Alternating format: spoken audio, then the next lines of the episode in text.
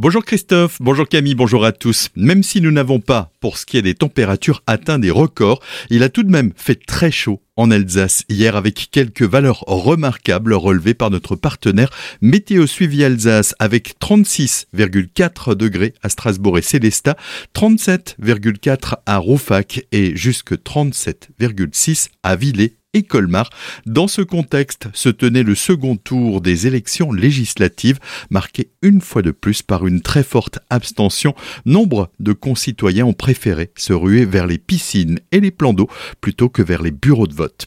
En ce qui concerne les résultats, Charles Zitzenstuhl devient le nouveau député de la cinquième circonscription du Bas-Rhin, celle de Célesta Erstein, le candidat de la majorité présidentielle, a obtenu 60,67% des suffrages exprimés. Il devance donc largement son adversaire du Rassemblement national, Marc Wolf, qui recueille, lui, 39,33%. À 33 ans, le candidat très ému nous avoue réaliser ici son rêve d'enfant. On l'écoute. Je suis heureux. C'est pour moi euh, un objectif euh, que j'avais en tête depuis euh, longtemps, de servir mes concitoyens du Centre Alsace à l'Assemblée nationale. Et donc je suis extrêmement reconnaissant à mes concitoyens de m'avoir fait confiance de façon large ce soir pour devenir leur député et les représenter pendant cinq ans à Paris. Alors le premier dossier du quinquennat, ça sera la loi pour le pouvoir d'achat et de lutte contre l'inflation. C'est ce qui a été annoncé par le président de la République. Donc ça, on s'y mettra dès les premiers jours du mois de juillet. Après, pour moi, il y a de grandes priorités. effectivement, l'Europe, comme je l'ai dit pendant ma campagne. Il faut continuer à renforcer l'Europe. Et puis euh, le sujet de l'Alsace a beaucoup touché nos concitoyens pendant euh, ces législatives. On l'a senti. C'est pour ça que nous avons fait ce communiqué il y a quelques jours avec beaucoup de candidats de la majorité présidentielle. C'est un sujet qui mettra du temps, euh, mais je pense qu'il faut que nous revenions à une région Alsace pleine et entière. Et ce sera aussi une de mes priorités. Pour Marc Wolf,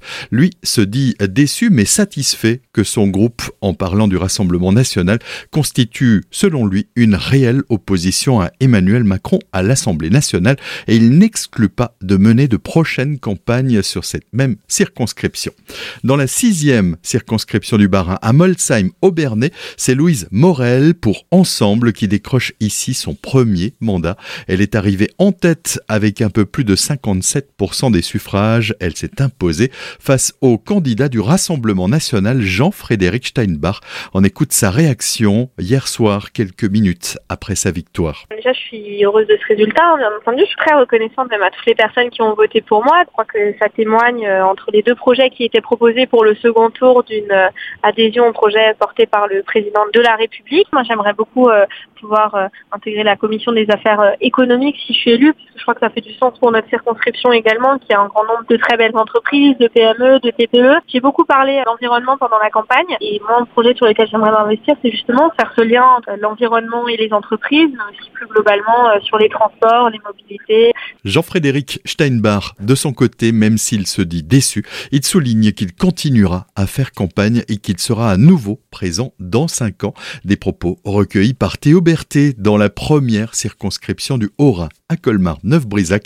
C'est Brigitte Klinkert, l'ex-ministre et candidate de la majorité présidentielle, qui l'emporte de justesse face au député sortant Yves Emeninger, le candidat des Républicains, avec 50,22% des voix. Elle prône le retour au calme après une rude campagne dans le secteur. On l'écoute, elle est au micro de Jérémy Ranger. La campagne a été très très rude et mon souhait c'est justement de rassembler et de travailler sur le terrain, dans la proximité, avec les élus, mais également avec les citoyens de la circonscription.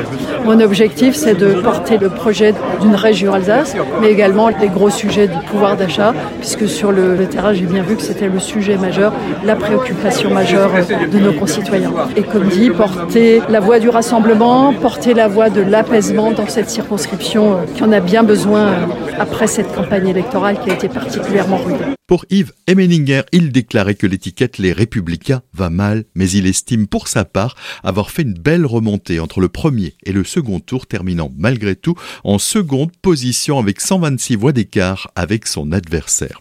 Dans la deuxième circonscription du Haut-Rhin, du côté de Ribeauvillé et Guebwiller, c'est Hubert Hott, candidat pour Ensemble, qui remporte le second tour de ce scrutin en recueillant 52,9% des suffrages. On écoute sa réaction. C'est une victoire qui est nette et pour ça je remercie tous les électeurs qui ont porté leur suffrage sur moi et qui me font confiance et notamment sur les sujets que j'ai portés qui sont importants pour l'Alsace. Je pense que cette élection est un choix de clarification, notamment sur le sujet alsacien. Je portais un projet essentiel qui est celui de la sortie de notre région du Grand Est, un sujet sur lequel désormais je travaillerai avec toute la détermination qu'on me connaît. Des propos recueillis par Jérémy Ranger. Hubert Hott confie encore vouloir travailler sur les sujets du pouvoir d'achat et de la santé, par exemple. Il succède à Jacques Catin, député sortant et défait lors de ce second tour avec 47,09% des voix. Contacté, Jacques Catin n'a pas répondu à nos sollicitations. Vous pouvez retrouver tous les résultats et les réactions des candidats sur notre site azur-fm.com dans la rubrique Actualité élections législatives.